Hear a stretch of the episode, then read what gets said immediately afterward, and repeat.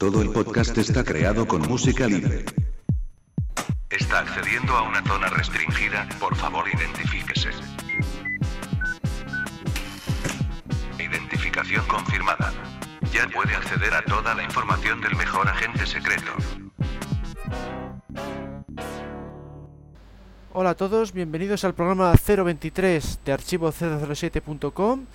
Este mes ya habéis visto, si habéis visto la página, que no ha habido muchas noticias, pero no os preocupéis porque el podcast trae el resto de secciones habituales y cuenta con la colaboración de uno de los grandes del foro, Ramón, al que conoceréis como El Santo. Bienvenido de nuevo al podcast. Hola, ¿qué tal? Encantado de estar aquí. Es un trabajo duro, pero alguien tiene que hacerlo. tiene que hacerlo, sí. Es un placer contar contigo, Ramón. Siempre, siempre contamos contigo para el podcast. Por desgracia, este mes he preguntado a varias personas, pero no se han animado por diversas razones. Y nada, pues he tirado de agenda y como te sueles apuntar, pues nada, aquí te tenemos de nuevo. Un placer. Bueno, pues nada, vamos a empezar con las opiniones en el foro. Opiniones en el foro. Pues empezamos con 007 Spain, que dice, qué grande es Max. Luego está Canavaro que dijo, genial podcast, seguid así. Seguimos con Jorge Romero. Muy buen trabajo, muchachos. Por otro lado, er-, Ernst Establo dijo, gran podcast, un placer escucharos como siempre, y un placer haber podido escuchar las voces y los acentos de Daniel 009 y más, el gadget mejor destruido, la destrucción de Lotus en solo para sus ojos. Gabriel Lazenby dice, muy bueno, felicitaciones a Max, a Daniel, a Alberto y al perro. Luego tenemos aquí al Santo que comentaste, no podía irme de viaje sino ir primero al podcast, absolutamente genial, me he divertido muchísimo, un 10 sobre 10 para Max, que ha demostrado tener un gran sentido del humor, con ese ya ontológico anuncio, mi bon favorito es Craig, chapó, y qué decir de mi gran amigo Daniel, tan, tan irónico en voz como cuando escribe, el debate de los gadgets ha sido de los mejores, por cierto, ¿para cuando un podcast que reúna por fin a los grandes talentos, Alberto Clark? Eh, Max, nuestro amigo Max, también dice, señores, el perro se llama Austin. Es, un es una feroz bestia de ataque y responde a la acción cuando escucha la palabra Craig. Se vuelve como loco. Luego tenemos a Daniel009, un podcast genial, aunque no me agrada la voz de ese Daniel009, cielos, que Nick tan pobre. Max y Alberto, unos grandes, en serio. Gracias por invitarme a participar y gracias a todos por escucharlo y por su apoyo. Un tal Clark, que no sé quién es, dice, antes de nada, qué buena la promo me he reído un montón. Me atrevería a decir que es la mejor promo de todas. En cuanto al programa, excelente, al nivel de los anteriores. Me ha gustado especialmente el debate por su estructura. Está genial que sigáis una lista con los mejores gadgets y luego comentéis cada uno. Por otro lado, estupenda la participación de Max y Daniel 009. Se nota que se conocen el mundo de 007 al detalle. Espero que se animen a colaborar de nuevo en programas posteriores. En resumen, un podcast con mayúsculas. Y por último, Oscar Rubio comentó, felicidades Alberto Bond, muy bueno como siempre, cada vez lo hace mejor. Bueno, yo quería comentar únicamente eh, que bueno, preguntabas tú, Santo, el que cuando, para cuándo un podcast en el que aparezcamos Alberto Bon y yo. Pues bien, lo tenemos previsto para el mes que viene, el podcast de mayo, el podcast que es el 024, porque queremos hacer algo especial por ser el segundo aniversario. ¿eh? y entonces eh, lo hemos dejado pues para esa ocasión porque queremos hacer algo distinto. ¿eh? Pues genial, me parece genial porque lo dije en serio, porque nunca habéis estado los dos juntos y creo que ya va siendo hora. Y resaltaría, como he dicho también en, en, lo que mandé, el, sentido del humor de Max. Me encantó, me sorprendió mucho esa el, el anuncio como lo hizo y, y no, de todas sus opiniones, no sé, me sorprendió mucho Max. Sí, sí, a mí además es verdad que, que nos llamó mucho la atención, sobre todo el, el, anuncio, no sé si se le ocurrió a Alberto Bono, o si se le ocurrió a él mismo, pero es graciosísimo porque siempre en el foro le vemos eh, en contra de Craig y aquí decía que estaba a favor al principio del anuncio y entonces te choca, te choca muchísimo. Y luego decía Alberto Bon, eh, si hemos conseguido esto, podemos conseguir cualquier cosa o algo así, ¿no? Muy bueno. Es que se me ha quedado grabado porque me ha parecido una idea excepcional y que además lo relaciona directamente con el foro, ¿no? Con nosotros mismos. Está, está muy bien. Bueno, vamos a ver ahora el apartado de las noticias del mes. Ha seleccionado las noticias del mes. Bien, pues la primera noticia es la bomba del mes.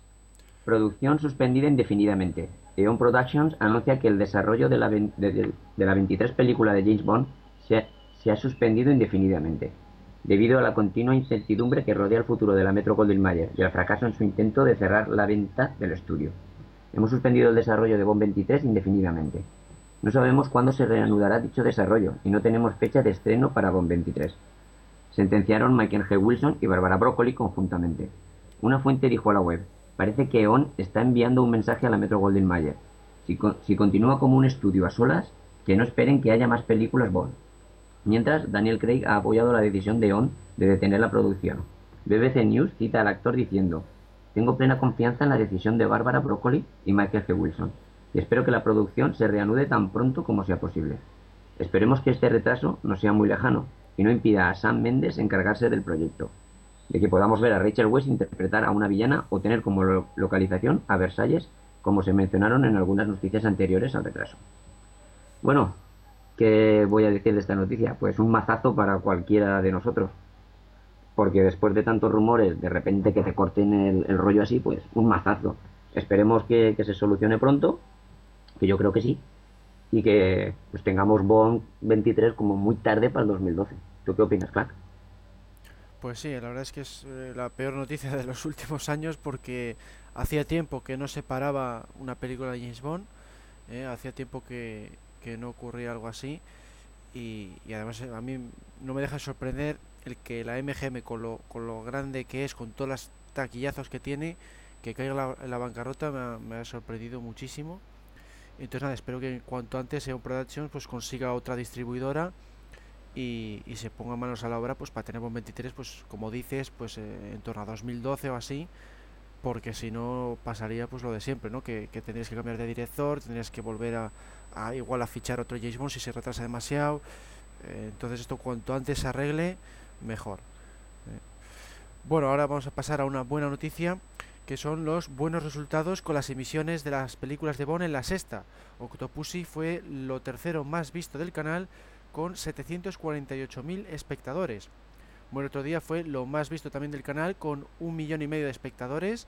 Por otro lado, Panorama para Matar quedó en quinto lugar con 650.000 espectadores. El Mañana Nunca Muere, lo más visto con 1.726.000 espectadores. Y Alta Tensión, lo segundo más visto del canal con 1.195.000 espectadores. Sin lugar a dudas, la sexta ha sabido elegir bien. Y pues es verdad que con esto se demuestra que la gente sigue queriendo a James Bond, sigue, le sigue gustando volver a ver las películas de 007 y, y bueno, pues espero que esto eh, sirva pues para animar a los productores a, a, seguir con Bond 23 cuanto antes, ¿no? Pues sí, la verdad es que es una noticia que me parece muy curiosa, ya no, no porque sea James Bond, sino porque me parece increíble que, que hoy en día que todos tenemos ya DVDs y, y, ordenadores y hemos visto las películas mil veces, pues cualquier película siga teniendo tanto tanta audiencia y, es una buena noticia. Pero un pequeño tirón de orejas para... Bueno, un pequeño no, un gran tirón de orejas para la sexta por no emitirlas en el formato panorámico. Las está emitiendo en, en formato cortado y vamos fatal. A las alturas que estamos, eso no debería de estar permitido pero por lo menos las ponen. Bueno, y vamos con otra noticia. Nuevo juego de carreras para octubre. Se ha filtrado el calendario del lanzamiento de la cadena de videojuegos Game, revelando que el próximo juego de James Bond, producido por Activision, estará efectivamente centrado en las carreras, tal y como se había rumoreado previamente desde el lanzamiento del primer título de 007, Quantum of Solace, estrenado junto a la película homónima en noviembre de 2008. De acuerdo a la lista interna, llegará a las tiendas de todo el mundo en octubre. También se ha filtrado el título. Según la tienda virtual de HMV, James Bond Bloodstone. Es el nombre del super secreto juego de carreras. En la lista de HMV, James Bond Bloodstone es un juego de conducción y carreras, del que se dice que podría incluir algo de disparos en primera persona. Las plataformas listadas que soportarán el juego serán Xbox 360, PlayStation 3 y Wii. Preveemos que como muy tarde Activision anunciará el título oficialmente en la conferencia de videojuegos E3 que se celebrará este junio. Como bien dice el refrán, a falta de Bond 23, bueno es un buen, bueno es un buen videojuego. ¿O no es así? Bueno, pues sí, la verdad es que bueno es un buen videojuego. El problema para gente como yo es que no tengo ninguna de esas plataformas y como soy un caprichoso y un fanático, soy capaz de comprarme una solo para jugar a este juego. Pero bueno, eh, los gajes de ser un, fan. ¿Y tú qué dices, Clark? Pues a mí lo que me pasa es eso, sí, que, que no sacan versión para PC, que es el formato que utilizo para juegos. Y claro, pues mucho me temo que tendré que prescindir de, de él porque, porque nunca he sido partidario de las consolas. Así que esa es la, pena de esto, ¿no? Que hayan sacado Quantum of Solace en todas las plataformas, incluyendo PC, y de repente pues Activision haya vuelto a, a lo de siempre, ¿no? A evitar el PC como plataforma de destino y, es el problema que siempre hemos tenido los usuarios de PC, que en tema de juegos de James Bond, quitando el Nightfire y pocos más, eh, pues siempre nos, nos evitan porque debe ser que en las consolas pues tienen un mayor nivel de ventas. Bueno, seguimos ahora con un, concurso que hemos hecho en el foro, bueno, una especie de encuesta, eh, que lo hemos llamado Bond Vision eh, 2010 y eh, imitando un poquitín a Eurovisión, pues hemos sacado las canciones Bond favoritas de los foreros. Esto lo ha creado, ha sido eh, insertado en el foro por Aficionadillo Bond. Y entonces en los cinco puestos, si cogemos solamente los cinco de esa lista que hemos sacado, pues ha ganado la canción de Goldfinger, en la película del mismo título, con 106 puntos. Luego le sigue GoldenEye en la película también del mismo título con 69 puntos. A View to a Kill de la película Panorama para Matar con 62 puntos. You Know My Name de Casino Royale con 61 puntos. Y We Have All the Time in the World, la canción de Louis Armstrong de Al Servicio Secreto de Su Majestad con 58 puntos. Pues yo la verdad es que la verdad es que es una lista con la que coincido en bastante. Vamos, me parece una lista que encaja muy bien con las mejores de la saga, son muy representativas. Particularmente hubiera preferido que hubiera ganado GoldenEye, que es para mí la mejor canción de toda la saga, pero sin duda Goldfinger pues es muy representativa. Todo el mundo que escucha Goldfinger, a mí me ha dicho gente a veces que se pensaba que era otro James Bond theme, porque es muy representativa, muy se ha imitado hasta la saciedad su estilo y, bueno, pues que es un puesto también muy merecido. ¿Tú qué opinas, Ramón? Sí, desde luego su, su puesto está muy merecido por lo que dices, por la, lo representativa que es. Pero yo, yo también diría, si somos sinceros, ¿hasta qué punto es que nos guste más? O sea, ¿qué es la que más nos gusta o por qué es la que más representa? No sé si me explico. Quiero decir que yo, por ejemplo, no he votado. No he votado porque me era imposible. Pasaba horas y horas pensando, pues a esta le doy 12 puntos. Pero de repente me acordaba, es que esta también me gusta. Es que la otra... Y me ha sido imposible, la verdad. Porque hay muchas que me gustan, otras que me parecen flojas y otras que no me gustan nada. Pero para poner una a la primera, me la... no, no podía. Y en cuanto a Goldfinger es eso. A mí me encanta por lo que significa. Pero yo creo que hay canciones que me, que me gustan, como de gusto personal me gustan más. Pero bueno, la lista sí es, es está hecha por los fans y entonces es totalmente significativa. Eso desde luego. Bueno, y una noticia más. Gemma Arterton dice que 007 sobrevivirá. Gemma Arterton, la chica Bond de Quantum of Solace, está segura de que James Bond se recuperará de sus problemas financieros. Gemma dijo, esto de demuestra el estado de la industria del cine en este momento, especialmente la industria cinematográfica británica. Crucemos los dedos, James Bond tiene que continuar y lo hará. Es un asunto de menor importancia. Bueno, a mí esta chica cada vez me cae mejor. Primero, yo qué sé, declaraciones que hizo hace un mes diciendo que estaba orgullosísima de haber sido una chica Bond y que, se lo diría a sus nietos y, y, y, poniendo siempre bien a Bond y su participación. Ahora este aliento, cuando ella, pues digamos que ya no tiene nada que ver con la saga, no sé, pues además de que tiene razón, James Bond, como siempre pone al final de las películas, volverá. Es que, no sé, es un cielo esta chica. Yo, yo le daría un papel, aunque fuera el de Moni Penny, para que saliera siempre, porque se lo está ganando, ¿eh? Pues sí, sí, sí, la verdad es que tiene comentarios siempre muy a favor de la saga y ya lo ha dicho en otras ocasiones que está orgullosa de haber sido Chicabón y demás. Y bueno, es de agradecer porque toda publicidad favorable de Carabón pues siempre va a repercutir en, que la gente siga apoyando al personaje, siga viendo sus películas. Entonces eh, siempre es bueno este tipo de comentarios, no como hizo el, el actor que interpretó a Mr. White, que, que hizo todo lo contrario, ¿no? Eh, que no la, como que estaba en desacuerdo con el estilo de 007 o de la película que había participado. Y entonces, pues por, por parte de Gemma Arterton, pues eh, habría que aplaudir eso, el, el hecho de, de, estar siempre a favor del personaje.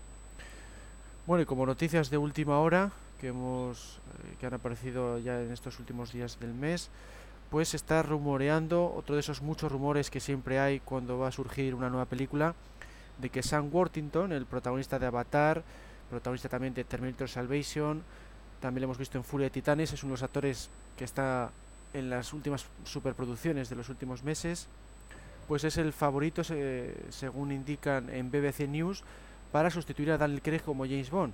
Eh, de hecho, lo ponen en, en, una casa, la casa de apuestas de William Hill, lo pone como favorito pagando 5 a 2 su llegado al papel en caso de que no vuelva Daniel Craig, eh, que eso es también sería extraño porque solo lleva dos películas y siempre se ha dicho que tiene contrato para alguna más.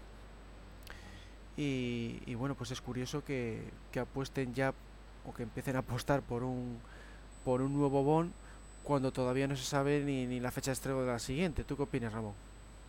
Bueno, yo creo que esto, a mí me parece que esto está más eh, seguramente eh, or orquestado por los propios eh, eh, los amigos, como te iba a decir, ¿no? los representantes del Worthington que, que por la EON.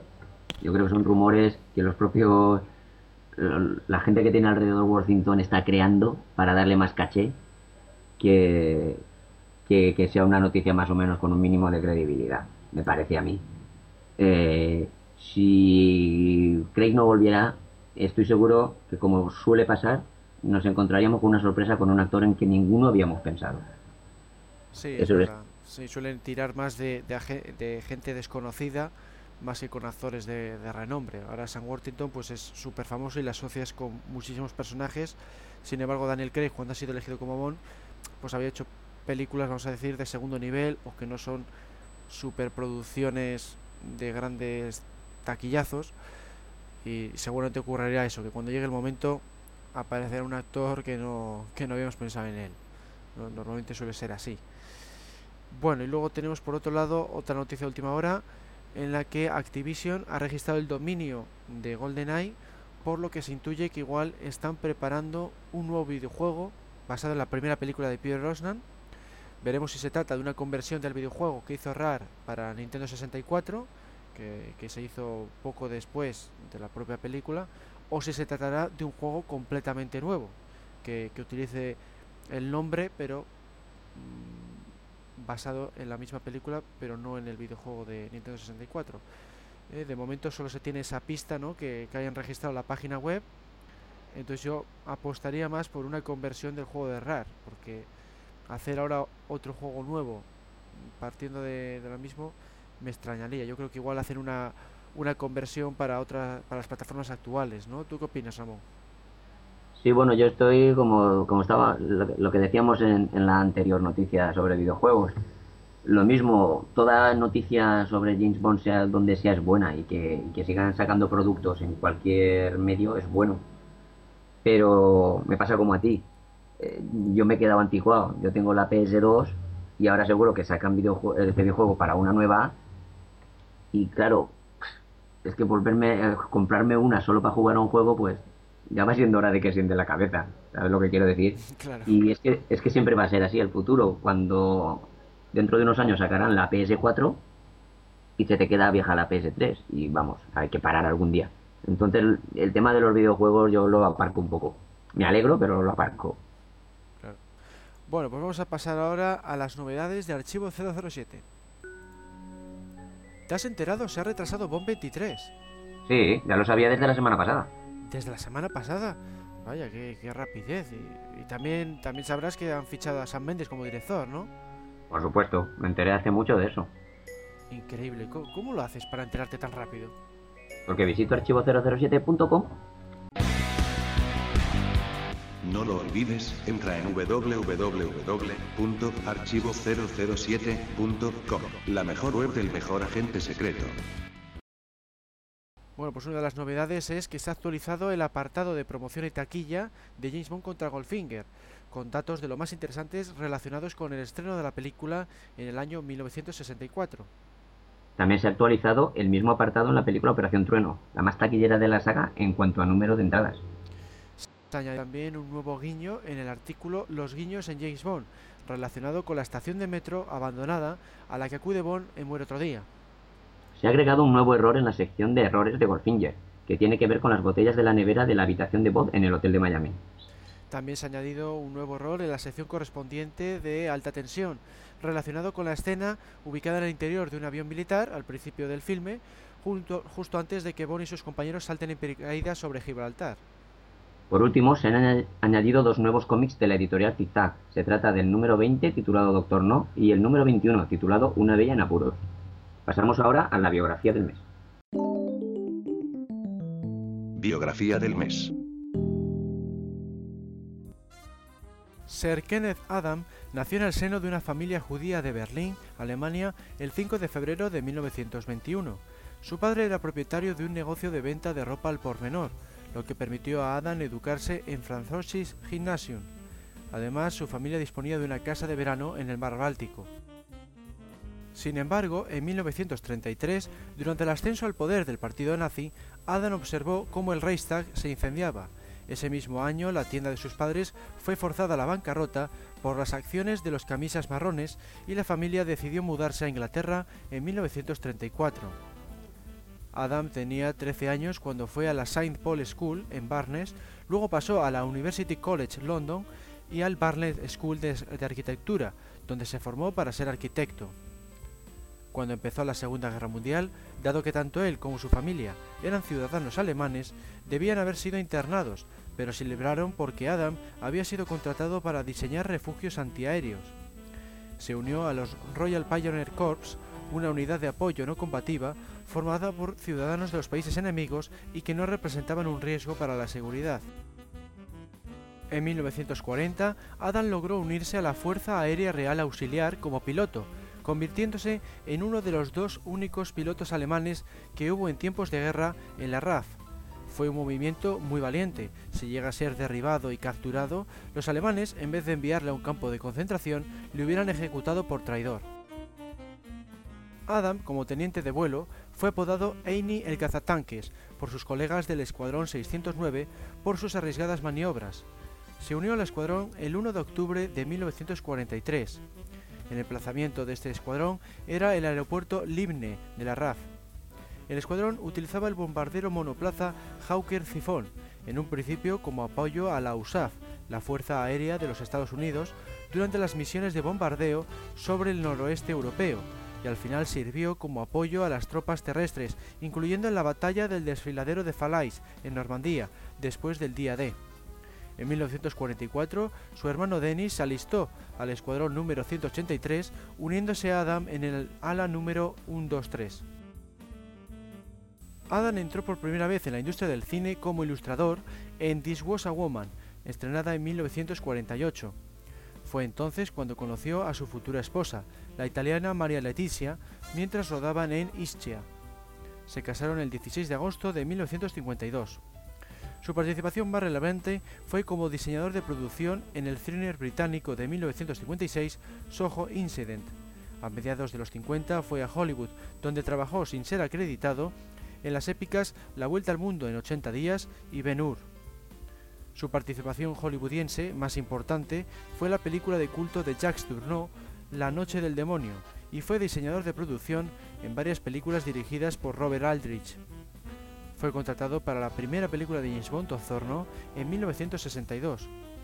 En 1964 diseñó la famosa sala de guerra de Teléfono Rojo Volamos hacia Moscú, de Stanley Kubrick, pero perdió la oportunidad de trabajar en el siguiente trabajo de Kubrick, en 2001, Una Odisea en el Espacio, después de que se enterara de que el director había estado trabajando con la NASA en exploración espacial durante un año.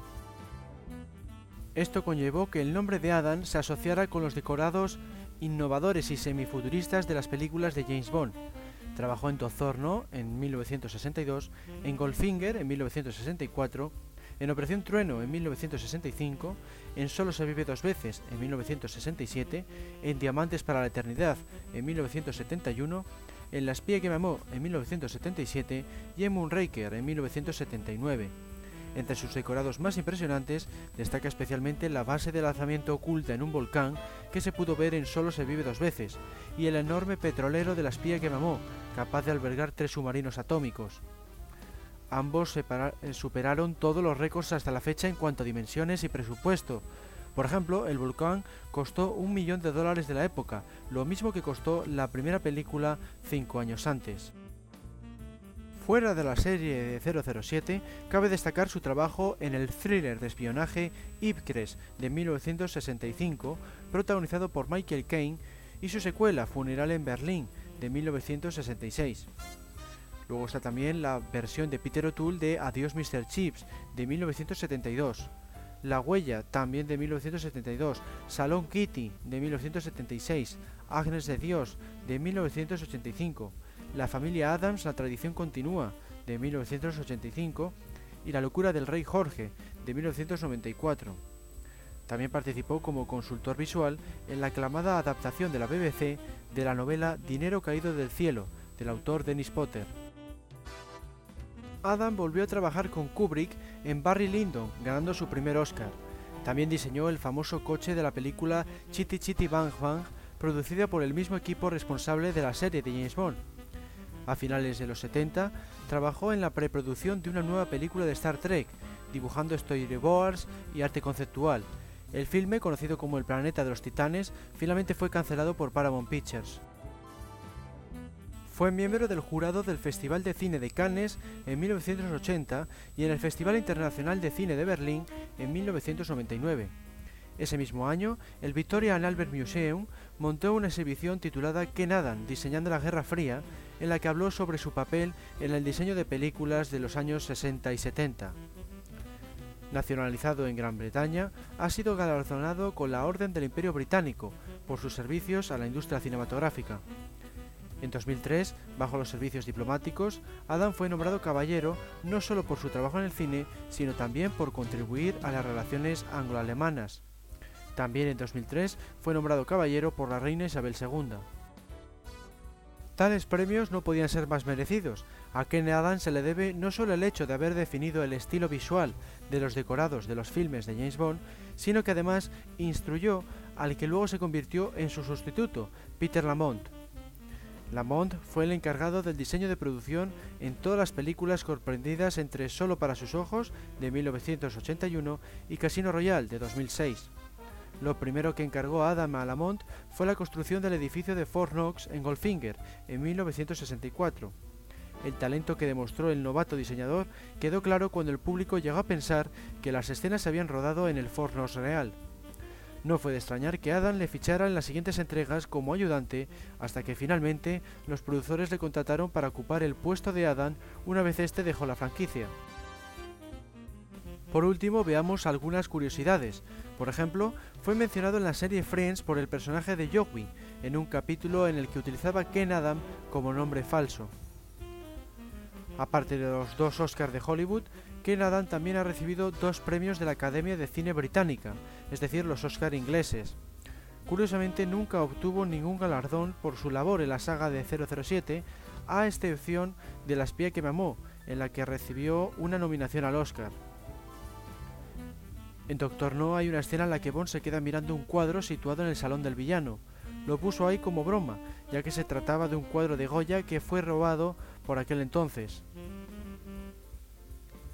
En Goldfinger, el productor Cavi Broccoli, al no conseguir el permiso para rodar en el interior de Fornox, pidió a Ken Adam que creara un decorado de lo más espectacular.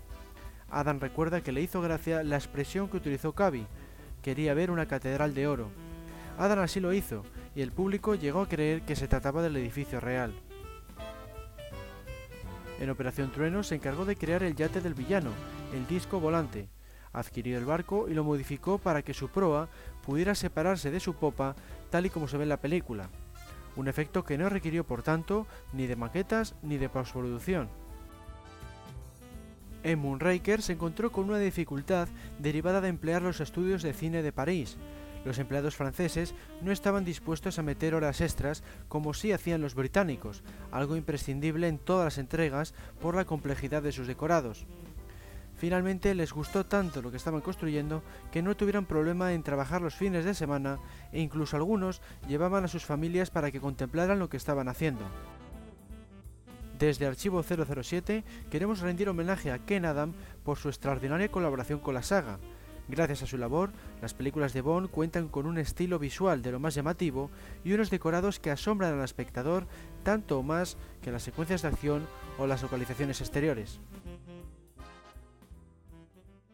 Aviso, peligro inminente. El debate comenzará en 3, 2, 1. Bueno, tal y como hicimos en el podcast 021, vamos a enfrentar a los dos más grandes dentro del ámbito de los decorados, que es la temática de este mes. Tenemos por un lado a Ken Adam, que es el diseñador por excelencia en los años 60 y 70, y por otro lado tenemos a Peter Lamont, que fue su sustituto a partir de los años 80. Y bueno, y hablando de los más grandes, nos acompaña en esta ocasión Ángel, alias 007 Spain en el foro. Bienvenido de nuevo al podcast. Es un placer estar con vosotros otra vez. Pues nada, sin más, vamos a empezar a hablar primero de los decorados en general y luego ya vamos a pasar a debatir cuestiones relacionadas directamente con estos dos diseñadores de producción. Entonces, en primer lugar, eh, ¿cuál es para vosotros el decorado más impresionante dentro de los que son más fantasiosos? Por ejemplo, Ángel.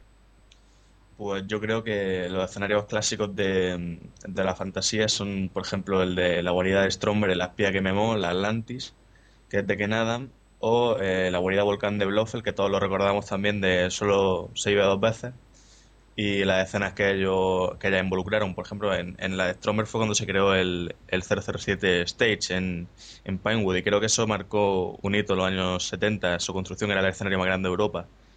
Y vamos, que creo que perduramente esos dos son lo más, lo importante que todos los fans suelen identificar con la saga. Pues sí, sin duda, vamos, son los dos más espectaculares. Eh, y para ti, Ramón, ¿cuál es el más espectacular? Pues yo coincido con, con Ángel. Yo diría que la guarida de Solo se vive dos veces. eh, yo creo que an- antes en el cine no se había visto una cosa así. Me imagino que en aquella época, en los años 60, el público que debió quedarse fascinado. Eh, La idea esa de, de un volcán que era falso, se abría la, la parte, digamos, donde estaba la lava y debajo había un, toda una base con trenes, o sea, monorraíles, el- los cohetes allí preparados para el lanzamiento. Mm, No sé, fue algo, que tuvo que ser algo impresionante y que creó escuela. Luego ha habido un mogollón ya de películas con, con los enemigos en guaridas así y ha sido muy imitado. Yo destacaría esa, la el Spec que me amó, pues también muy buena, todas ya muy buenas, pero ya van al rebufo de, de esta primera que fue, ya te digo, yo recuerdo que ya la vi después, claro, muchos años después, y, me siguió pareciendo impresionante. Y en fin, por eso, porque, porque creo que es la que creó la, la marca del estilo no solo de la saga 007, sino de el resto de películas con villanos que querían dominar el mundo. Pues sí, yo también, yo también coincido con vosotros. El, el volcán de Solo se vive dos veces, vamos, es un decorado eh, tan espectacular que incluso yo cuando he visto esta película, que le he debido ver pues en el año 2000 o 2001, cuando ya empecé a meterme en el tema, pues aún eso en esa época te sorprende que se pueda construir eso solamente para una película. Y es impresionante porque tiene monorail, tiene pista de aterrizaje para helicópteros, que si la torre de despegue para el cohete. Luego además todo eso lo aprovecha la película porque vemos cómo James Bond se monta en el monorail, cómo los ninjas bajan del techo. O sea, además está un decorado muy bien aprovechado en el guion. ¿eh?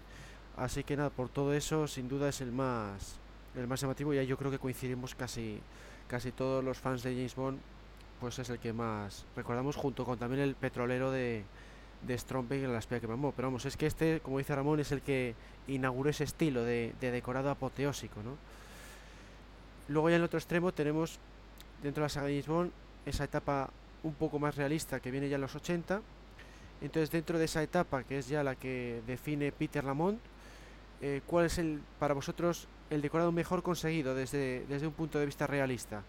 Por ejemplo, Ángel. Pues yo diría que el silo nuclear de El mundo nunca es suficiente. eh, porque a, a mí personalmente los escenarios realistas tampoco me, me impactan tanto. Así que creo que entre ese y la sede del MI6, aunque sea imitando más o menos como podría ser la realidad, pero creo que es un escenario, un escenario bastante bien conseguido. Y aparte de eso todo, pues creo, creo que los casinos, tanto de Mónaco en GoldenEye como el de Montenegro en, en Casino Royale, también están muy bien conseguidos. Y para ti, Ramón, ¿cuál es el, el decorado mejor conseguido? Hombre, para mí yo creo que ha sido siempre, incluso en las dos etapas, tanto en la de Ken Adam como la de Peter Lamont, para mí el, el- la serie del MI6, la- el, el despacho de el despacho de M. Ya desde, desde el principio me acuerdo que cuando empecé a ver la saga eh, me, me chocaba y me sorprendía lo de la puerta doble. Para mí era algo curiosísimo y fascinante. O sea, que cuando entraba al despacho de, de la o sea, de, de, de Moneypenny AM había una puerta doble. Y eso me parecía ya pues, como muy secreto y muy especial. Y me, me gustaba mucho. Y luego, no sé, dentro del propio despacho de M, siempre he visto una solemnidad en los muebles, en todo, así como muy. como que ayudaban a resaltar el personaje de, M, de darle el carácter ese de como que es el que manda, es sobrio, eh, no sé, creo que acompañaba muy bien al personaje que ayudaba a- al actor, incluso, seguro que le, ayudaba a ese entorno a, dar ese, ese aire de, de superioridad en M. Eh, en las últimas películas se ha relajado un poco con, con Judi Dench, es más moderno, pero sigue teniendo también esa- ese halo especial. Es menos clásico, ya tengo más moderno, pero le siguen dando siempre ese espacio que ayuda al actor y al espectador al a verlo en ese ambiente de, pues eso, de superioridad y tal. Supongo que, eh, que ellos mismos nunca habrán visto cómo es el despacho de verdad del, del jefe del servicio secreto. Pero yo es que ahora siempre me imagino que todos los despachos de los jefes son así. No puedo evitarlo. Sí, seguramente no, no se hayan basado en la realidad. Muchas veces no, no tienen acceso a, a esos departamentos porque precisamente eso, son muy secretos. Pero es curioso cómo lo resuelven con imaginación y, y- y además de una forma que, que te la crees, vamos, que puede ser verosímil. ¿eh? Yo dentro de los decorados, a mí me impactó mucho, tampoco si sea muy realista, ¿no? Pero me llamó la atención precisamente los despachos de, del hombre de la pistola de oro porque están inclinados, están escondidos en un, en un barco hundido Sí. y me hizo gracia que estaban todas las paredes inclinadas y bueno, era bastante original. Pero bueno, dentro de lo que es así el realismo, pues cualquiera de los que habéis dicho, sobre todo los casinos, los casinos lo hacen en general muy bien en todas las películas, ya incluso en Doctor No, queda, Ken Adams se encargó de crear el, el casino y vamos, se, se esmeró en todos los detalles, que si las lámparas, las cortinas, las mesas de juego, eh, todos los casinos de la saga suelen ser decorados, no suele ser que yo sepa casinos reales y realmente te lo crees porque llegan a un nivel de realismo y de detalle realmente exagerado. Y bueno, por otro lado también me gustó mucho los decorados de Octopussy porque están muy bien hechas la imitación de la cultura hindú con toda la decoración de, de animales, de elefantes, de las alfombras, eh, las barandillas, todo tiene un nivel de detalle que realmente parece que estás dentro del palacio y en realidad es un plató eh, con, con esa cama de Octopussy en forma de, de pulpo. eh, la, la verdad es que es, en Octopus en decorados interiores me llamó bastante la atención. ¿eh? Bueno, por otro lado, ¿qué creéis que, que encaja mejor con el estilo de las películas de 007? ¿Los decorados grandiosos y espectaculares de Ken Adam, como los que hemos comentado de, del volcán de Solo se vio dos veces, o el superpetrolero de Las Pies que mamó?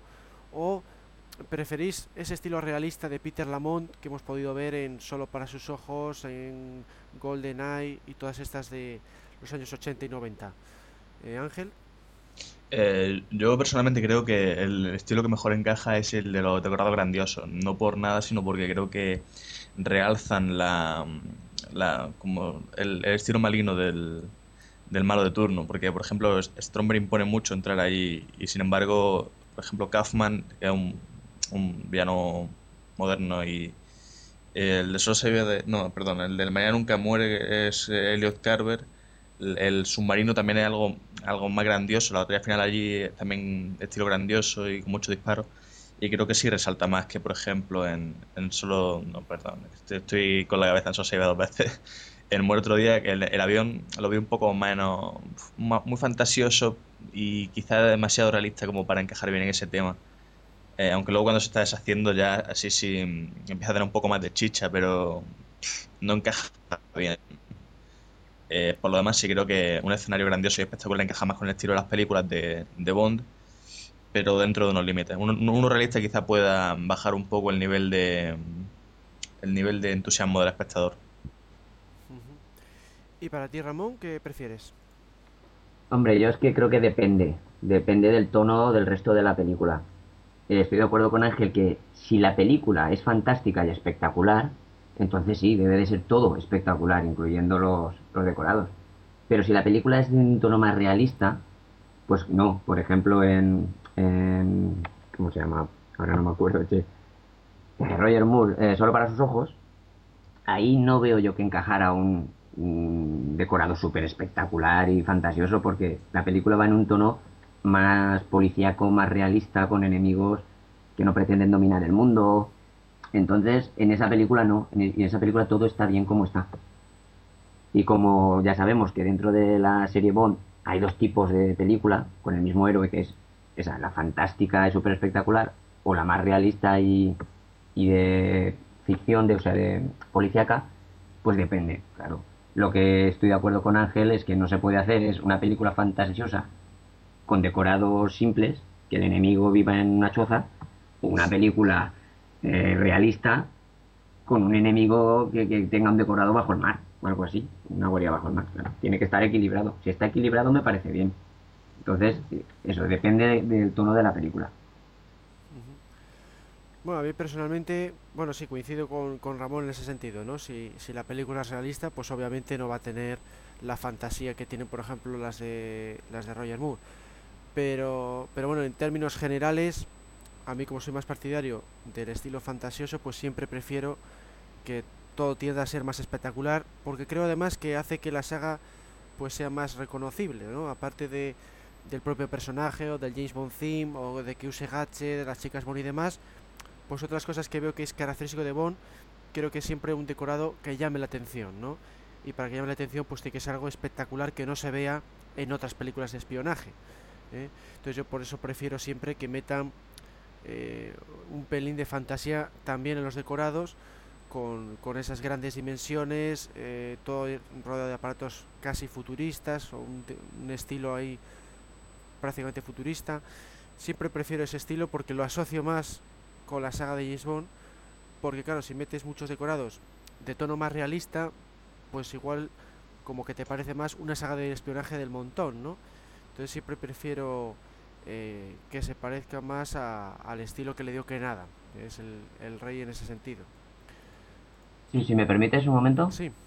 en este punto quería aclarar que, o decir, que es que no importa porque como dentro de la saga hay tantas películas y se hacen tantas aventuras, que se puede, eh, se puede alternar. Es decir, el, que de repente haya una película como Solo para sus ojos más normal no, no evita que James Bond siga siendo fantástico y que en la siguiente pues pueda volver eh, ese estilo fantástico. Es decir, que el, James Bond puedes encontrar todo. Que te apetece ver una aventura con submarinos, coches que invisibles y todo eso, la tienes.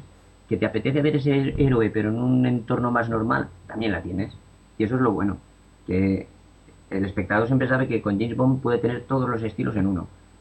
Y, me parece que por eso, por eso digo lo de que no es que yo prefiera el estilo realista en los decorados al fantástico o al revés, sino que prefiero que el de las películas Bond sean variadas en tono y los decorados vayan a, a la par. Pero bueno, que una vez más todos tenemos razón. Pues sí, sí, es un poquitín. Aquí depende del enfoque que le dé cada uno porque sí es verdad eso, que, que en James Bond ha habido tantas películas que han cambiado mucho de, estilo. ¿eh? Bueno, vamos a pasar a la siguiente cuestión que dice, bueno, pues la, pregunta clave, ¿no? Eh, ¿Quién es para vosotros el mejor diseñador de producción? ¿Ken Adam o Peter Lamont? Ángel.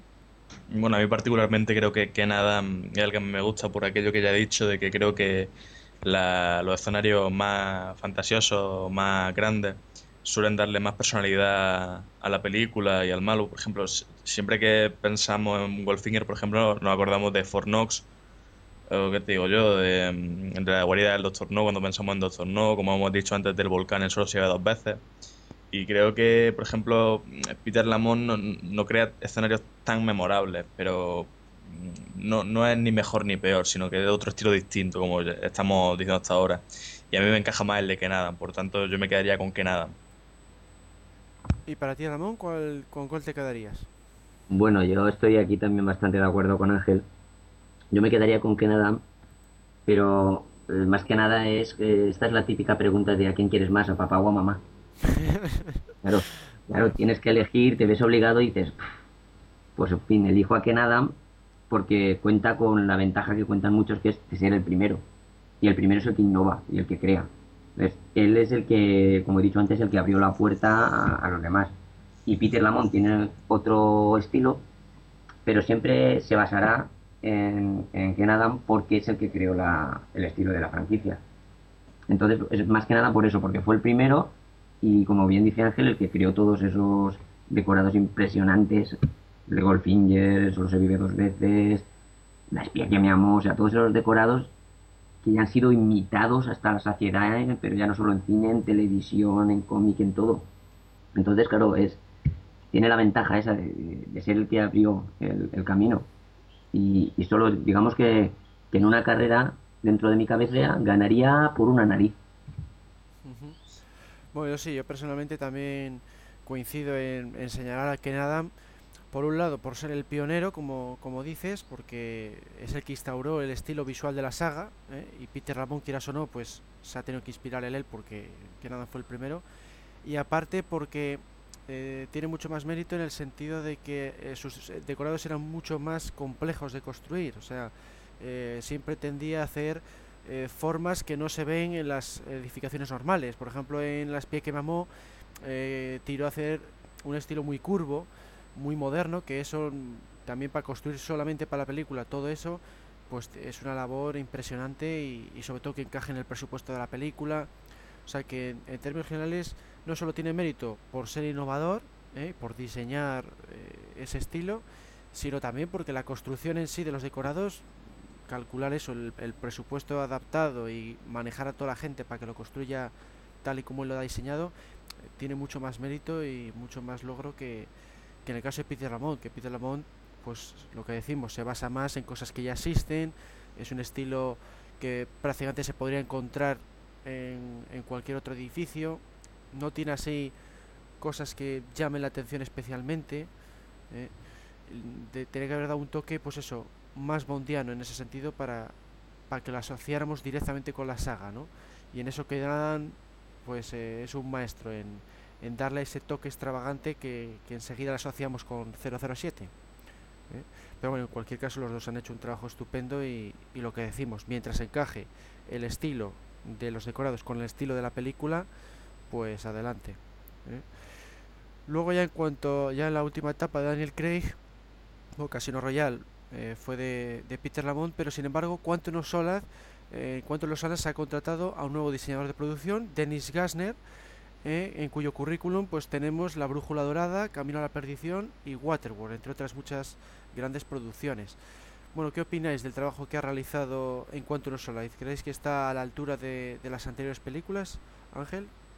Eh, yo creo que sí que está a la altura, pero la cosa de Gassner es que lo que la suerte que ha tenido es que los escenarios que ha utilizado eh, la mayor parte de ellos ya estaban construidos como el observatorio este de Chile, eh, que es la guarida de Dominic Green en la, en la película, que eh, me parece un escenario perfecto. Y si podés jugar a los videojuegos que, de, la, de la película que lo intentan desarrollar por dentro, ves que es todavía incluso más impresionante de lo que, de lo que se muestra en la película, que como es con ese tipo de corte tan rápido en la imagen, no se llega a apreciar la grandiosidad de, del edificio. Pero creo, creo que con el material que ha trabajado Gassner ha estado muy bien. Los colores de Quantum y todo eso y todos los edificios. Eh, realmente me impresionó. Y no sé si contaremos con Gassner en la siguiente película, pero me gustaría. ¿Y tú qué opinas, eh, Ramón? Pues aquí sí que discutimos, porque no, a mí no, no me gustó. No me gustó, eh, aparte de que la película tomara un tono mucho más realista y y querían hacerla, pues eso, eh, fijándose en la soledad de Bond y los desiertos, y entonces, vale, todo eso está muy bien. Pero vi los decorados excesivamente sencillos, incluso para ser una película realista. Por ejemplo, hay un escenario que me trae loco, que me fascina cada vez que lo veo, pero por lo de pensar por qué ahí, que es en la fiesta, en la fiesta... Eh, sí, la fiesta de Dominic Green. Sí, la fiesta de Dominic Green que está hecha en un, en un edificio como en ruinas, casi. Sí. Que se ven los desconchados en la pared y todo eso. Y ellos van todos muy bien vestidos, mucho glamour, pero claro, el escenario no acompaña. Y, yo creo que en, cualquier país, o por muy subdesarrollado que esté, siempre hay, porque ricos hay en todas partes, por desgracia. Entonces, siempre hay algún edificio, algún escenario donde celebrar una fiesta con más glamour. Ya digo, ese decorado me pareció un poquitín demasiado triste, demasiado apagado. Y luego el hotel al final, el hotel de las dunas, también me pareció excesivamente sencillo. Eh, dentro prácticamente eran paredes prácticamente casi desnudas, no había nada. Las escaleras por donde pelean Bonnie y Green están bien, pero también es muy todo muy simple. En lo vi todo tan, lo quisieron hacer tan sencillo, tan sencillo, que claro, era lo mínimo espectacular del mundo para, para una película, aunque sea de tono realista. Casino Royale también tenía un tono realista, pero tenía unos decorados eh, especialísimos y, grandiosos. Entonces no me gustó, aunque tampoco creo, porque la, lista de películas que has mencionado, por ejemplo, tienen unos decorados impresionantes. Lo que me lleva a pensar que no es culpa del diseñador, sino de que seguramente pues el director o los productores estarían ahí, no, no, más sencillo, hazme lo más sencillo, hazme tal, y el hombre se ve obligado a eso. También trabajarán con, lo que le dan. Pero, seguro, sí. Seguro. Entonces, pero yo tengo que juzgar, claro, su trabajo, lo que yo veo. Y lo que yo veo, ya te digo, me pareció excesivamente simple. Pues sí, a mí también me, me salí de la película, del cine, pues igual, con esa sensación de que los decorados pues no parecían de una película Bond, porque eran eh, no carecían de glamour por completo, todo demasiado eh, como eso en, barrios pobres, eh, todas las paredes mal, o sea, salvo igual el hotel del desierto del final de la película, que, bueno, pues sí que tiene un estilo un poquitín más fantasioso o un poquitín más acorde con lo que te esperas de Bond. El resto de decorados, pues eso, me ha extrañado eso, el ver a, a James Bond moviéndose por barrios tan pobres que no, como que no le pega, ¿no? Y en general, pues una sencillez que, pues que, asombra, ¿no? Que, que no es, no te esperas que sea tan excesivamente sencillo todo. Y bueno, pues me imagino que lo, por lo, que dice Ramón, que debe ser cuestión de los guionistas que han preferido darle un toque muy muy realista, pero claro, para que se han pasado, porque es que han quitado toda la gracia de James que siempre es ver localizaciones exóticas, pero con, cierta belleza, con cierto glamour. Y nada, en ese em, sentido, pues nada. Si puedo añadir una cosilla. Sí. Eh, creo que eh, lo de los escenarios tan pobres, entre comillas, creo que tiene su explicación en que Bond se está moviendo por los barrios bajos de Haití, de Bolivia. Y, pero cuando, por ejemplo, en, Bolivia luego vamos, vemos el hotel en el que se hospeda Bond, que luego le visita M, creo que eso sí cumple con, el estándar de lujo. Y se supone, además, son sitios donde hay un... Creo que están bien recreados, la verdad, esos sitios. Siempre tiene la gran diferencia entre la zona pobre y la zona más, más rica del sitio, el hotel y los, barrios que vemos en la película. Y por ejemplo, lo que dice Ramón, eh, creo que es el contraste porque se supone que Dominic Green está dando una fiesta en sentido ecológico y rehúsa en ese lugar, nos muestran que se puede reutilizar una estructura para, y darle glamour para poder eh, hacer una fiesta y que parezca un lugar, un lugar moderno. Pero que sí estoy de acuerdo también en lo que decís, que podrían haber sido un poco más, haberse explayado un poco más en, el, en los escenarios. Pero yo lo veo adecuado según el punto de vista de la película.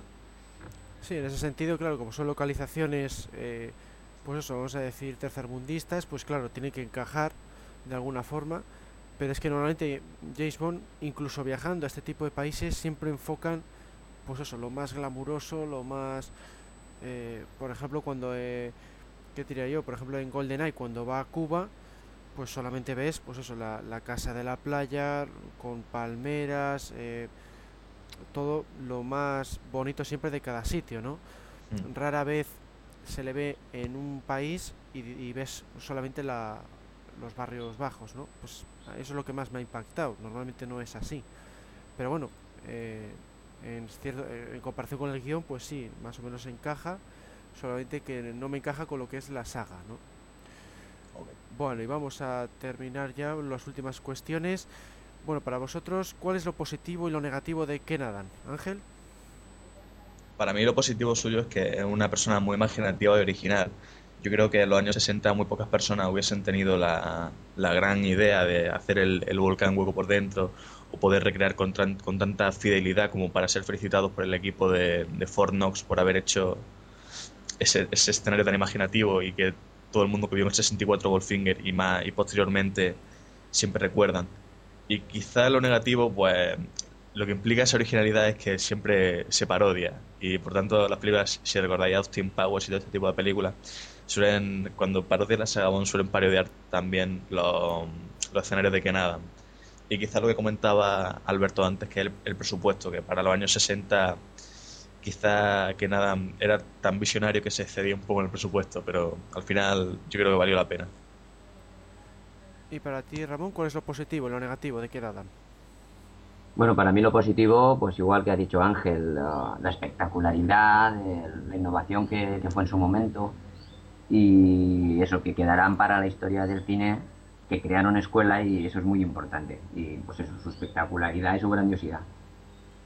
Pero lo negativo, hombre, no sé, yo creo que quizás, vistas hoy en día, por el público de hoy en día, su estilo se haya quedado un poco anticuado, no haya envejecido bien.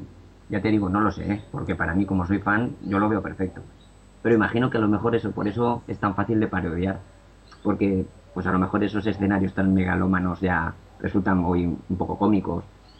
Eh, el volcán que para nosotros es espectacular, igual hoy lo ven la gente y, y, a lo mejor le resulta un poco más como de Austin Powers.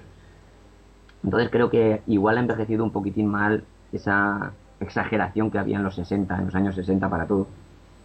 Entonces a lo mejor es, es eso, pero, pero en general es por buscarle una pega. Bueno, pues yo sí opino también pues lo mismo, ¿no? Que en cuanto a lo positivo, pues que eh, que nada pues es el, fundador de, del estilo visual que tiene la saga de James Bond en cuanto a decorados. Eh, le ha dado un estilo muy reconocible que enseguida lo, identificas con 007 o sea si ponemos alguna imagen a alguien que no ha visto las películas le pones una imagen de un decorado seguro que lo asocia con James Bond porque sus decorados tienen un estilo que, que se asocian fácilmente. Igual que se asocia el James Bond theme o las chicas Bond o los gadgets pues los decorados de que nadan creo que tienen tanto valor como, como estos y, eso es un, un, punto a su favor enorme, ¿no? Y claro, por el contrario, en cuanto a lo negativo, pues ocurre también que ciertos decorados son tan excesivamente extravagantes, pues, pues eso, que te pueden provocar risa o, o, o te pueden restar credibilidad a la escena, ¿eh? porque hay algunas eh, secuencias, pues por ejemplo, eh, la habitación de Stromberg cuando se bajan los cuadros y se empieza a inundar la, eh, las paredes, ¿no? que ves a través de, de, las paredes ves el agua, pues, pues claro, es espectacular, pero al mismo tiempo, pues claro, la gente que no sea muy fan del personaje, pues puede verlo como casi como un chiste visual, ¿no? Eh, es que son las dos formas de verlo, ¿no? A mí personalmente me encanta, porque lo que digo es muy reconocible, pero al mismo tiempo hay ocasiones en las que igual se pasa un poco en, en cuanto a extravagancia, ¿no? Bueno, en cuanto a Peter Lamont, ¿qué opináis? ¿Lo positivo y lo negativo, Ángel? Uh, para mí lo positivo de Lamont es que es una persona directa al grano y, y sabe cómo recrear escenarios lujosos sin, sin tener que recurrir tampoco a grandes, a grandes maquinaciones y gastar mucho presupuesto. Por ejemplo, el, el creo que El mundo nunca es suficiente, una película que tiene muchos escenarios muy bonitos, como los casinos, la, digo yo, el despacho del banquero en Bilbao, en la sede del MI6, por ejemplo, también está muy bien recreada. Creo que supo hacerlo sin gastar demasiado presupuesto y basándose solo en lo mínimo, con uno, unas pinceladas por aquí y por allá, conseguía la monta hacer casi todo muy bien. Pero lo malo, y siempre le, reprocharé, para una película que contaba con muy poco presupuesto como es Licencia para Matar, creo que salió un aspecto un poco muy barato en, los decorados. Pero es casi comprensible por las, las circunstancias que estaban eh, en México sin mucho presupuesto, teniendo que rehabilitar todo un todo un, estudio y no contaron con tiempo ni lo suficiente y entonces no, no consiguieron darle aspecto lujoso a la película. Pero bueno, en general creo que la Mont está bastante bien. ¿Y para ti, Ramón? Bueno, para mí lo positivo es que creo que logró o ha logrado alcanzar el equilibrio entre espectacularidad y realismo. Es decir, eh, sus películas eh, siguen siendo eh, aventuras con glamour y espectaculares, pero dentro de un marco, lo que decíamos, ya más realista, no tan exagerado. Pues eso, no, las guaridas de los malos ya no son tan, tan exageradas ni tan brutales. Y, ese creo que es su, punto favorito, el, equilibrio. Lo que pasa que ese mismo equilibrio le hace caer en, lo negativo de, su estilo, que diría yo, que es que a veces lo equilibra tanto que puede llegar a quitarle el glamour del personaje. Puede, eso que decíamos que, que, a lo mejor pues quiere hacerlo, pues que la guardia del malo no sea tan espectacular. Y a veces entonces se queda corto. Muy pocas ocasiones, ¿eh? porque realmente todas las películas de Peter Lamont las, o sea, las he disfrutado y, lo recreo y tal. Entonces creo que, que sí que puede que haya un punto en que se queda corto, pues, por ejemplo, como muy bien decía Ángel, en Licencia para Matar, que vale, no es una aventura clásica de James Bond, trabaja fuera del servicio secreto, pero que se quedó ahí, por ejemplo, pues se quedaba pues también lo que decíamos antes, seguramente por orden de los productores pero que se quedó en una película que parecía más casi como un episodio de Miami Beach, entonces con unos decorados mucho más simples y pues igual restaba fuerza visual a, la película. Pero bueno, son puntitos muy pequeños y, casi, bueno, casi no, imperdonables. te digo, yo creo que la mayoría de en una serie Bond para echarle la culpa es a los productores, que son los que lo manejan todo y los que recortan. Sí, sí, es verdad que al final los productores son los que más incluso por encima de los guionistas, porque eh, ya hemos visto a veces en los reportajes que los productores trabajan codo con codo con los guionistas y son los que marcan el camino a seguir. Y en ese caso, pues yo creo que afecta también al diseño de producción, son los que le establecen el presupuesto del que disponen, los que aprueban los storyboard y los diseños. Y bueno, pues eso siempre está ahí, ¿no? Pero luego, bueno, siempre influye otra parte eh, pues la, el estilo propio del diseñador en sí. Y entonces en el caso de Peter Lamont, pues lo que decimos, eh, ha apostado por el realismo y eso es algo pues positivo en el caso de las películas eh, de los 80 sobre todo, porque es donde se, se volvió un poquitín al realismo en, en todos los sentidos. Pero, y bueno, también hay que destacar que también conservó una parte de la extravagancia que tenía los decorados de Kenadan en alguna ocasión como por ejemplo la, la cama de, en forma de pulpo de Octopussy, pues a mí siempre me ha recordado más a Ken Adam que a Peter Lamont, ¿no? Ha conseguido reflejar un poco eh, esa extravagancia que, que, caracterizaba las primeras películas. Pero bueno, en cuanto a lo negativo, pues es eso, ¿no? Que, que se echa en falta algo más de glamour, como la que decís de, en Licencia para Matar sobre todo. Y luego yo quería destacar en concreto un decorado que a mí me, resultó particularmente decepcionante, eh, que luego lo ves y te entretiene y la secuencia está muy bien, ¿no? Pero me refiero al Palacio de Hielo de Muere otro día, la parte en la que los coches suben por las rampas, ¿no? Por el interior. Esa idea creo recordar que fue del propio Peter Lamont, trasladar la persecución al interior del palacio. Y hombre, pues eso me chocó muchísimo porque, claro, si te pones a pensarlo, es absurdo que los invitados tengan que ir a sus habitaciones subiendo por rampas cuando todas están hechas de hielo. ¿eh? Lo, normal es que subirían por escaleras, ¿no? Te pones a pensarlo de esa forma y es un escenario totalmente absurdo porque ya no te parece un palacio, te parece un parking de varias plantas. Entonces, eh, el Palacio de Hielo en concreto de Muerto Día, la parte esa de, de los coches, aunque es una escena espectacular y realmente si no te pones a pensarlo, pues te encanta y te llama la atención pues esa parte ahí creo que metió un poco la pata, ¿no? Por lo demás, pues, pues bueno, no, no hay así fallos más destacables, ¿no? Pero ese en concreto, pues siempre se me quedó grabado. Bueno, pues con esto vamos a dar por concluido el debate. Entonces nada, simplemente queríamos agradecer a Ángel su participación. Gracias Ángel. Venga, nos vemos en el siguiente. Sí, seguramente nos vemos en breve porque siempre siempre tiro de ti porque siempre estás ahí disponible y, y nada, y además porque dominas mucho el tema, que eso también es importante para, para hablar en el podcast. Bueno, pues nada, seguimos con el podcast. ¿Sabías que? En esta ocasión tenemos que dar las gracias a Oscar Rubio del, del foro por enviar las curiosidades que vais a escuchar ahora. Si queréis enviar material para el siguiente podcast, podéis hacerlo a través del email podcast.archivo007.com. Vamos con la primera curiosidad que dice así. ¿Sabías que el Aston Martin DB5 surgió en 1963 y en 1965 se fabricó el último, formando un total de 1021 unidades? ¿Sabías que Pedro Almendariz estaba enfermo de cáncer cuando rodó desde Rusia con amor y falleció antes del estreno? ¿Sabías que el efecto del láser donde Goldfinger pretende acabar con Bond se consiguió quemando el recorrido con un suplete? ¿Sabías que la pantalla de radar del Aston Martin DB5 de Goldfinger estaba vacía, de modo que se añadió el efecto con posterioridad?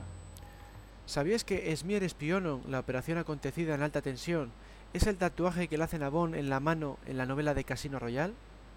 ¿Sabías que en la escena de la persecución del BMW del Mañana Nunca Muere se utilizaron 17 modelos con diferentes desperfectos? ¿Sabías que el Aston Martin DB5 era originariamente de color rojo, pero fue Ken Adam quien le cambió al color plateado? ¿Sabías que Gerd Frobe, alias Goldfinger, no sabía inglés y tuvo que ser doblado en postproducción por Michael Collins? Preguntas sin respuesta. ¿Cómo es posible que la Metro Golden Mayer haya caído en bancarrota después de taquillazos como Harry Potter o James Bond? ¿Qué novedades traerá a la saga el fichaje de San Méndez como director de Bond 23? ¿A quién se le ocurrió la idea de fichar a Eric Serra como compositor de GoldenEye? ¿Por qué Panorama para Matar se parece tanto a Goldfinger en su planteamiento? ¿Cuál es la razón por la que ni Salma Hayek ni Catherine Zeta-Jones consiguieron arrebatar a Halle Berry el papel de Jinx en Muere otro día? ¿Cómo hubiera sido el esbirro de Moonraker si Louis Gilbert, el director de La espía que me amó, hubiera eliminado la escena en la que Tiburón sobrevivía al final de la película? Hola, sabemos que te gusta mucho el programa que estás escuchando, así que seremos héroes. Somos 00 Podcast, tu podcast de cine, cada 15 días en 00podcast.es. Adiós. Hemos llegado al final de este podcast 023. Solo nos queda despedirnos de Ramón. Gracias por tu participación. Pues muchas gracias por haber contado una vez más conmigo y simplemente animar a los foreros que todavía no lo han hecho a que participen. Se lo van a pasar muy bien, muy divertido y nos quitan faena y así no somos siempre los mismos, que, que yo también tengo cosas que hacer. Pues sí, a ver si es verdad que, que en los próximos meses, pues oye, la gente que quiera participar no tiene más que decirlo. Podéis mandarnos un email a podcast.archivo007.com. A esta dirección también podéis mandar, pues como decíamos antes, noticias, curiosidades, lo que queráis. O si no, en el propio foro, en foros007.com, pues también podéis indicar eh, bien a Alberto Bon o bien a mí, Clark, en, el foro, pues nos podéis decir, oye, que quiero participar el mes que viene. Y enseguida, pues nos pondríamos en contacto pues para concretar un día y ya veréis que no, no tiene misterio. A ti, Ramón, te, te supone una dificultad participar en el foro, en el podcast. Que va, es muy divertido, es un ratito mm, que te lo pasas fenómeno hablando de, de lo que más te gusta y tienen una gran ventaja, que no se corten porque peor que yo no lo van a hacer.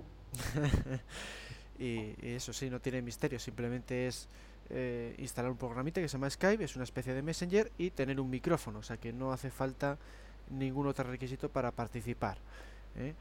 Pues nada, con esto nos despedimos, esperamos que no os perdáis el podcast, el podcast del mes que viene, que va a ser muy especial porque es el segundo aniversario del programa, es el podcast ya 024 y estará Alberto Mon como presentador, yo estaré como copresentador, ¿eh? que hacía tiempo que, que no participábamos juntos. Y nada, os esperamos en, en el programa. Un saludo a todos y hasta la próxima. Cerrando sesión. Sesión cerrada. Que pase un buen día y tenga cuidado con Quantum. Está en todas las partes.